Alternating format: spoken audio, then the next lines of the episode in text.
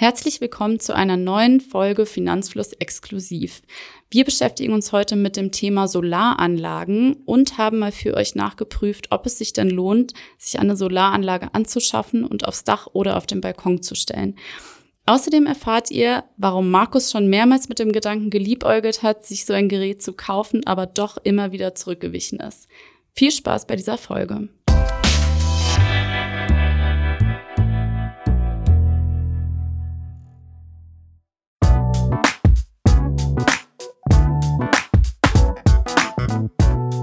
Wir sprechen heute über Solaranlagen. Ich bin Markus. Und ich bin Mona. Wir haben Energiekrise, das kann man so sagen, und viele Leute spielen mit dem Gedanken, sich eine Solaranlage aufs Dach zu stellen oder auch an den Balkon zu klemmen. Denn das soll unabhängig machen von den aktuell sehr hohen Strompreisen. Und wir wollen mal herausfinden, ob es denn tatsächlich so viel bringt. Aber klären wir zunächst mal, was ist denn eigentlich eine Solaranlage? Genau, eine Solaranlage wandelt Sonnenlicht in Strom um. Das heißt, man kann quasi zum Nulltarif aus Sonne Strom erzeugen. Natürlich nicht ganz zum Nulltarif, denn die Anlage selbst kostet auch Geld. Aber vielleicht kommen wir erstmal zu den Stromkosten. Genau, Anlass dafür, dass bei Photovoltaikverkäufern zum Beispiel gerade aktuell die Telefone heiß laufen, ist, dass der Strompreis sehr stark gestiegen ist in letzter Zeit. Um genau zu sein, in den letzten zehn Jahren hat er sich um ganze 59 Prozent gesteigert. Eine Kilowattstunde Strom kostet aktuell im Schnitt 39,7 Cent. Das hat Verivox herausgegeben. Er kann aber entsprechend, weil es ein Durchschnittswert ist, eben auch niedriger oder höher ausfallen, zum Beispiel wenn man gerade einen Vertrag abgeschlossen hat. Mal kurz zum Vergleich, 2021 lag der Strompreis noch bei 30,7 Cent und vor zehn Jahren, also 2012, bei 24,9 Cent. Und ich habe auch mal einen Blick in meinen Vertrag geworfen. Mhm. Äh, angesichts dieses Durchschnittswerts von 39 Cent war ich etwas verwundert, denn ich zahle nur 28 Cent für meinen Vertrag. Und das liegt daran, dass ich Altkunde sozusagen bin.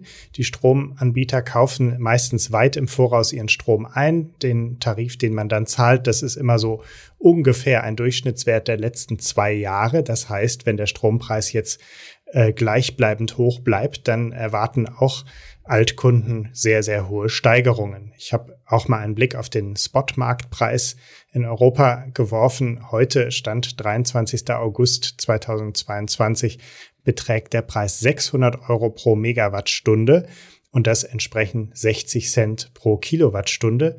Also fast doppelt so viel wie das, was ich heute zahle. Wenn der Preis gleichbleibend hoch bleibt, dann erwartet einen das spätestens in zwei Jahren. Wir können vielleicht noch mal kurz einordnen, was der Spotmarktpreis ist, beziehungsweise der Spotmarkt.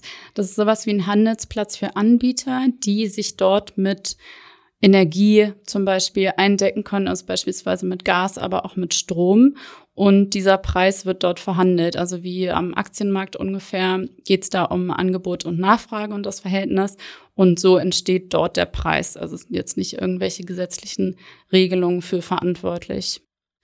Ihr fragt euch jetzt vielleicht, warum denn gerade der Strompreis so gestiegen sein soll, denn eigentlich geht es doch die ganze Zeit nur um Gas.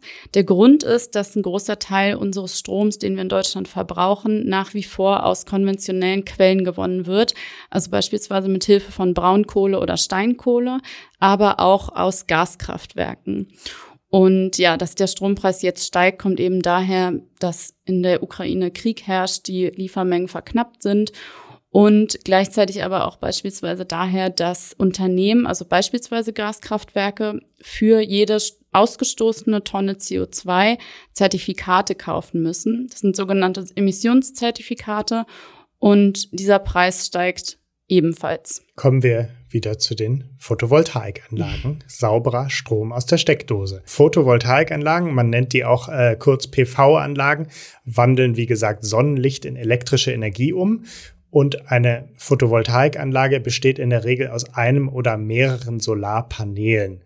Ein einziges Panel besteht wiederum aus einzelnen Solarzellen, deswegen spricht man auch von der Solarzelle und die wandeln, wie gesagt, das Licht in Strom um. Das ist sehr gut, dass du das erklärt hast, Markus, denn du bist der Physiker von uns beiden. Ich würde direkt noch hinterher fragen, wie viel Strom erzeugt denn jetzt so eine Solaranlage? Wenn ich jetzt überlege, äh, ich habe vielleicht ein paar Quadratmeter Platz auf dem Dach und auf meinem Eigenheim, das ich nicht besitze, aber wenn ich es besäße. und ich möchte mir eine Solaranlage anschaffen, was kann die denn dann? Ja, das hängt natürlich davon ab, wie viele Solarmodule man sich aufs Dach stellt. Das hängt vom Standort ab. Also je näher am Äquator man steht, desto besser, desto mehr Sonne kann auf diese Solaranlage strahlen. Es hängt teilweise auch von der Neigung der Solaranlage ab. Und wenn man jetzt beispielsweise mal nach Deutschland guckt, dann macht sich der Standort auch innerhalb von Deutschland bemerkbar. In Hamburg zum Beispiel oder in Kiel wird weniger Strom produziert als in München. Bevor wir jetzt in diese Thematik einsteigen und uns ein bisschen genauer mit Solaranlagen beschäftigen, wollte ich noch ein paar Begriffe klären, ein paar technische Begriffe, damit wir die verstehen. Der erste Begriff ist Watt. Man misst die Leistung, die so eine Anlage bringt, in Watt. Die Wattzahl, die hat zum Beispiel auch ein Gerät, das diese Leistung aufnimmt, wie beispielsweise der Kühlschrank. Da steht zum Beispiel 100 Watt drauf. Und wenn man jetzt eine Solaranlage hat, die auch gerade 100 Watt Leistung bringt, dann kann der Kühlschrank exakt von dieser Sonnenenergie leben. Dann gibt es Watt Peak. Das ist eine Eigenschaft, die auf Solaranlagen sozusagen draufsteht. Das ist das, was die Anlage maximal an Leistung bringen kann, äh, unter idealsten Bedingungen. Und dann gibt es die Wattstunde. Das ist der Stromverbrauch über eine bestimmte Zeit. Also wenn wir jetzt unseren 100 Watt Kühlschrank nehmen und der läuft 10 Stunden, dann hat der 1000 Wattstunden verbraucht oder eine Kilowattstunde, denn Kilo gleich 1000. Genau, und all diese Begriffe sind so wichtig, weil die Leistung einer PV-Anlage nämlich darin angegeben wird. Also in Kilowatt Peak oder auch in Watt Peak, kurz KWP oder WP. Wenn auf einer Solaranlage beispielsweise 600 WP steht, bedeutet das bei idealen Bedingungen die maximale Leistung 600 Watt sind. Also wenn der Kühlschrank, den wir eben erwähnt haben, 100 Watt aufnimmt und dann man hat eine Solaranlage, die 600 Watt Peak hat, dann kann man damit theoretisch unter idealsten Bedingungen maximal sechs Kühlschränke mit Strom versorgen. Genau, warum das theoretisch ist, werden wir gleich nochmal klären.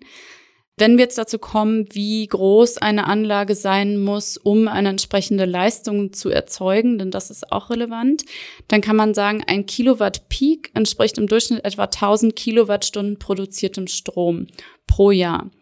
Und 1000 Kilowatt produzierter Strom benötigen in etwa eine Fläche von sechs bis sieben Quadratmetern. Das heißt, so viel Platz sollte auf dem Dach da sein, um diese 1000 Kilowattstunden Strom zu produzieren. Also hat die PV-Anlage beispielsweise eine Leistung von 5 Kilowatt Peak, dann bräuchte ich in etwa 30 Quadratmeter und könnte damit pro Jahr ungefähr 5000 Kilowattstunden Strom erzeugen.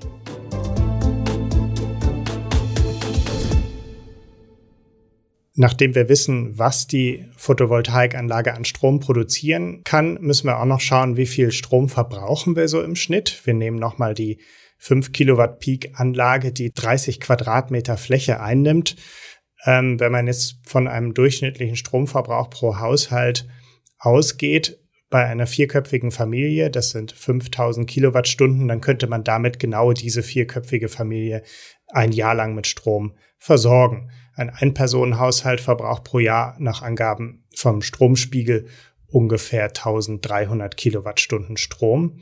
Da bräuchte man also eine deutlich kleinere Anlage von sechs bis sieben, etwas mehr Quadratmetern. Und selbst wenn sich das dann theoretisch lohnt, um eine Familie oder einen Ein-Personen-Haushalt mit Strom zu versorgen, muss man die Rechnung natürlich auch noch mit den Anschaffungskosten der Solaranlage machen, denn diesen Strom gibt es nicht umsonst. Richtig, eine Solaranlage kostet Geld. Je größer sie ist, desto mehr. Und auch da gibt es ungefähre Richtwerte, an denen man sich orientieren kann. Es wird zum Beispiel davon ausgegangen, dass pro installiertem Kilowatt Peak die Kosten um die 1200 bis 1800 Euro betragen.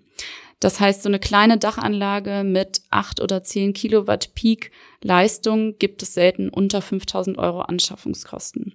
Wenn es eine größere Anlage sein soll und die Installation dann auch noch entsprechend mehr kostet, dann kann diese Anlage auch mal 16.000 Euro, 18.000 Euro oder noch mehr kosten. Noch ein Stück teurer wird es, wenn man zu der Solaranlage einen Stromspeicher kauft. Die sind dazu da, die überschüssige Sonnenenergie zu speichern, die ich übers Jahr nicht verbrauche, wenn ich sie erzeuge, und diese Kosten ins Stromnetz einzuspeisen. Da kommen wir auch gleich nochmal drauf. Wie viel so ein Speicher kostet, hängt dann wiederum von der Leistung und Kapazität des Speichers ab. Das heißt, man muss sich eben anschauen, ist das Ganze rentabel, wenn ich erstmal die Kosten habe und tragen muss, bringt das dann überhaupt was? Und das grobe Daumenregel, das ist jetzt keine Hexenweisheit. Je größer die Anlage ist, desto rentabler ist sie. Die Anschaffungskosten sind zwar höher bei einer größeren Solaranlage, dafür verringern sich aber die Kosten pro installiertem Quadratmeter Leistung, was wiederum dafür sorgt, dass sich die Kosten dann schneller amortisieren können.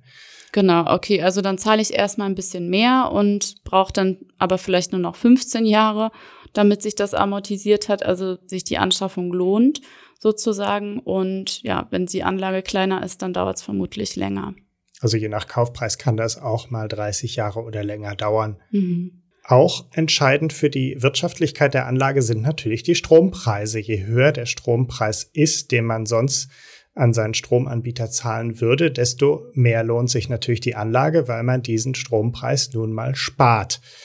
In einer Studie des Fraunhofer Instituts für solare Energiesysteme haben sich die Verfasser mal um die Kosten pro Kilowattstunde Gedanken gemacht, wenn man eine Solaranlage kauft.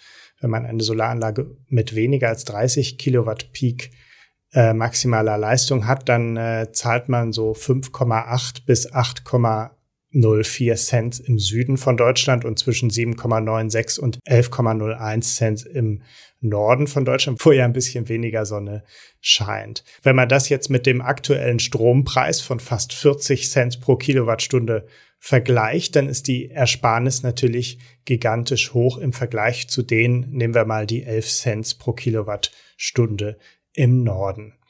Womit wir dann aber auch bei der nächsten Frage wären, kann ich denn überhaupt meinen ganzen Solarstrom, den ich so erzeuge, übers Jahr selbst verwenden?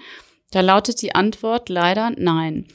Denn je nachdem, wie stark die Sonne scheint, wie lange, wie viele Sonnenstunden ich am Tag habe, desto mehr Strom kann ich auch erzeugen. Das heißt, in einem Juli-Sommertag ist es natürlich mehr als ähm, im Dezember, wo ich vielleicht eine Sonnenstunde habe, wenn es hochkommt und es auch um 16 Uhr dunkel wird.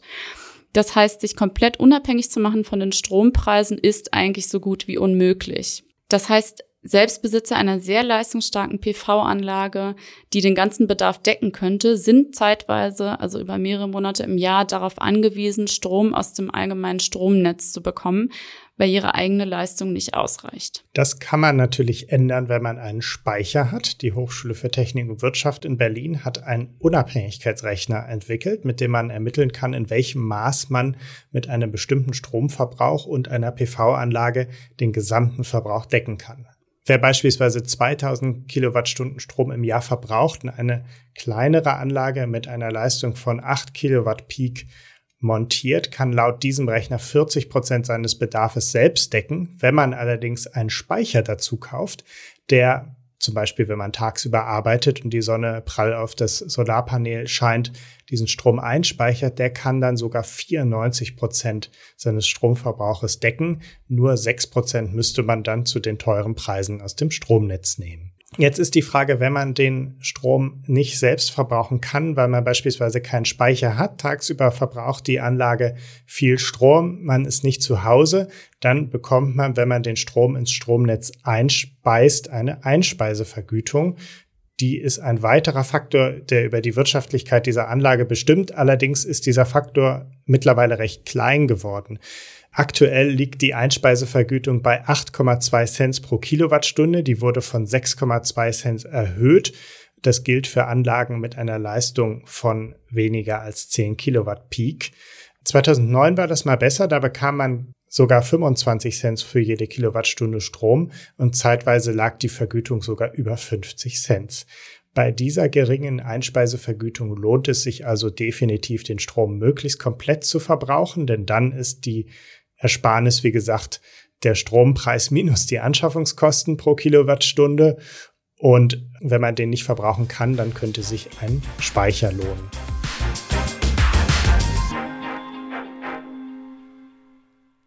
Ja, Solaranlagen sind längst nicht mehr nur was für die Eigenheimbesitzer mit dem großen Haus und dem großen Hausdach, sondern inzwischen auch was für Mieterinnen und Mieter, die vielleicht nur einen kleinen Balkon oder eine Terrasse zur Verfügung haben. Denn es gibt sogenannte Balkonkraftwerke, die man sich auf verschiedene Art und Weise an den Balkon heften kann oder auf die Terrasse stellen kann.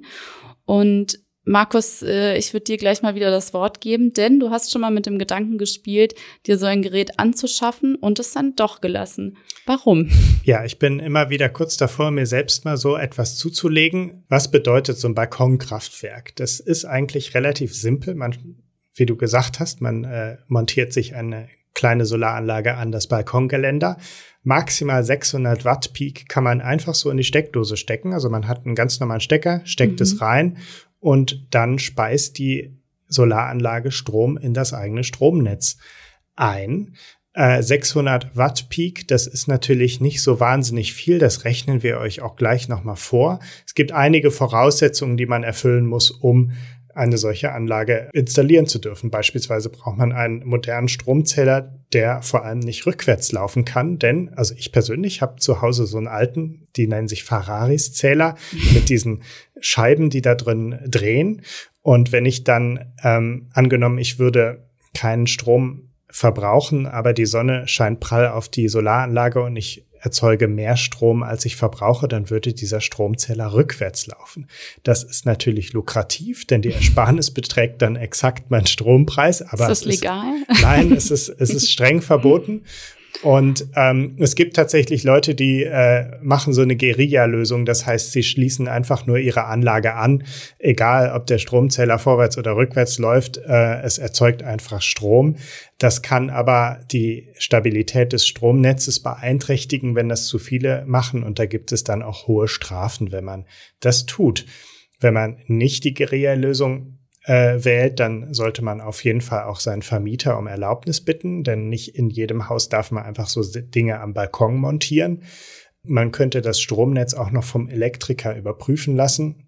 Man muss äh, wahrscheinlich die Sicherung austauschen. Normalerweise sind da ja diese 16 Ampere Sicherung montiert. Die muss ein bisschen kleiner sein, damit die Kabel nicht durchschmoren und man muss das Ganze beim Netzbetreiber anmelden, der dann hellhörig werden würde, wenn man noch einen alten Stromzähler hätte und dann äh, empfiehlt, den auszutauschen oder das dann auch tut. Okay, also zusammengefasst, das Ganze ist ganz schön aufwendig. Ich muss ziemlich viele Leute anrufen. Mein Vermieter meinem Vermieter Bescheid sagen und ich muss auch relativ viel investieren.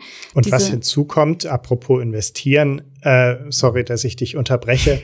Aktuell denken natürlich sehr viele daran, solche Wechselrichter, die gehören zu so einer Anlage dazu, sind zum Teil sehr teuer. Die Solaranlagen sind teilweise ausverkauft. Also ich persönlich habe mich entschieden, noch ein bisschen zu warten. Vielleicht ist das dann eine schlechte Idee, weil die Strompreise wieder sinken? Wir werden sehen. Okay, die sind ja eigentlich ansonsten recht günstig, diese Balkonkraftwerke. Also man kriegt die ja teilweise schon für unter 1000 Euro das Stück, manchmal auch schon für 500 Euro. Da muss man sagen, bei all dem Aufwand, der sich ergibt, wenn man so einen Zähler installiert und solche Sachen, dann ist es trotzdem so, dass sich der Preis, weil er eben so niedrig ist und so viel niedriger ist als bei einer großen Anlage, in der Regel schneller amortisiert als bei dieser großen Anlage. Das heißt, ich brauche vielleicht nur ein paar Jahre, die sich an der Hand abzählen lassen, damit sich die Investition in Anführungszeichen gelohnt hat. Hängt natürlich auch hier von den Bedingungen ab, vom Wetter, von, von der Sonneneinstrahlung, von der Neigung, ob ich nach Süden den Balkon ausgerichtet habe oder nach Norden oder in München oder in Kiel sitze und so weiter um einmal einschätzen zu können, wann sich sowas amortisieren könnte. So ein Balkonkraftwerk per Gesetz dürfen ja maximal 600 Watt installiert werden. So ein Gerät nimmt dann ungefähr drei Quadratmeter Platz ein und produziert im besten Fall, im besten Fall 600 Kilowattstunden Strom pro Jahr. 600 Kilowattstunden. Wir rechnen mal mit den 39 Cent pro Kilowattstunde, die man sonst pro, für Strom bezahlen würde, dann spart man 234 Euro pro Jahr im Idealfall, wenn man den exakt verbraucht, dazu bräuchte man eventuell auch einen Speicher. Und dann kann man sich ja ausrechnen, wenn man jetzt, äh, sagen wir mal, 2000 Euro dafür bezahlen würde, dann dauert es zehn Jahre, bis sich das amortisiert. Wenn man halb so viel bezahlt, dann dauert es halb so lange und so weiter. Ja, genauso wenig wie bei der großen Anlage kann man auch sagen, lohnt es sich beim Balkonkraftwerk bei den aktuellen Strompreisen nicht wirklich, den ins Netz einzuspeisen auch wenn man dafür jetzt ein bisschen mehr, also diese 8,2 Cent Vergütung bekommt. Deswegen verzichten auch die meisten Balkonkraftbesitzer darauf und nutzen den Strom, den sie erzeugen, der in den meisten Fällen ohnehin nicht dafür reicht, ein ganzes Jahr Stromverbrauch zu decken oder theoretisch zu decken, äh, speisen diesen Strom direkt bei sich selbst ein und verbrauchen ihn.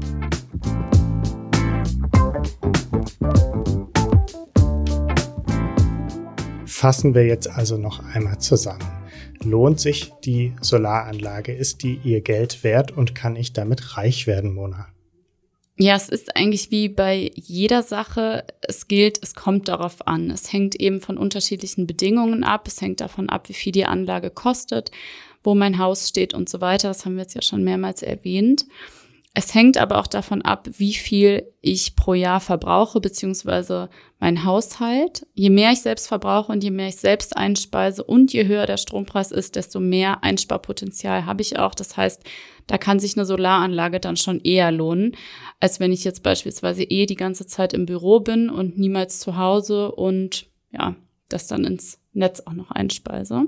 Wenn man jetzt zum Beispiel noch ein Elektroauto dazu hat oder die Warmwasserbereitung über Strom läuft, dann gibt es natürlich etwas mehr Einsparpotenzial, wenn man eine Photovoltaikanlage hat. Wenn man beispielsweise auch eine Wärmepumpe hat, dann kann man die wunderbar mit einer Photovoltaikanlage kombinieren und dann lohnt sich das Ganze natürlich eher. Trotzdem sollte man von einer Photovoltaikanlage keine hohen Profite erwarten, denn das Ding kostet auch sehr viel Geld. Es fallen erstmal Kosten für die Anschaffung an, dann später auch für den Betrieb. Wenn mal was kaputt geht, muss ich es reparieren lassen und so weiter. Das heißt, all diese Kosten muss ich erstmal wieder reinholen mit meinem erzeugten Strom. Und das kann sich lohnen nach vielen Jahren, aber satte Gewinne darf man da eben nicht erwarten, wenn man es im privaten, im kleinen Umfang betreibt. Also man muss auf jeden Fall Geduld mitbringen, bis sich die Solaranlage amortisiert hat. Nichtsdestotrotz sind Solaranlagen natürlich eine tolle Sache, denn ich erzeuge hier Strom aus erneuerbaren Energien und das ist schon mal allein für die Umwelt ein Gewinn, wenn ich eben nicht auf konventionelle Energiequellen zurückgreifen muss, also auf Gas und Kohle beispielsweise. Trotzdem ist es eben bei den Kosten und bei der Rendite in Anführungszeichen, die dabei rumkommt, eher noch was für Liebhaber, würde ich sagen, oder für Leute, die Lust haben auf so ein Projekt, die sich auch nicht scheuen vor ein bisschen Aufwand und Lust haben, sich damit zu beschäftigen, ein bisschen was zu sparen, aber eben nicht davon ausgehen, dass jeden äh, den, die, den riesen nach Hause bringen, wenn sie das machen. Wenn euch das Thema in der Tiefe noch genauer interessiert, wir werden eine weitere Podcast-Folge produzieren, in der wir mal genau darauf eingehen, was es für Möglichkeiten gibt, im Haushalt Energie zu sparen. Das werden keine Spartipps sein, sondern es geht um Wärmepumpen, es geht auch nochmal um Solaranlagen und es geht auch um andere Arten der Wärme- und Energieerzeugung. Abonniert also gerne unseren Podcast, wenn ihr diese Folge nicht verpassen wollt. Damit verabschieden wir uns für heute wieder und danken euch fürs Zuhören. Markus, ich danke dir fürs Gespräch. War sehr nett mit dir. Mit dir auch. Und dann freuen wir uns aufs nächste Mal. Bis dann.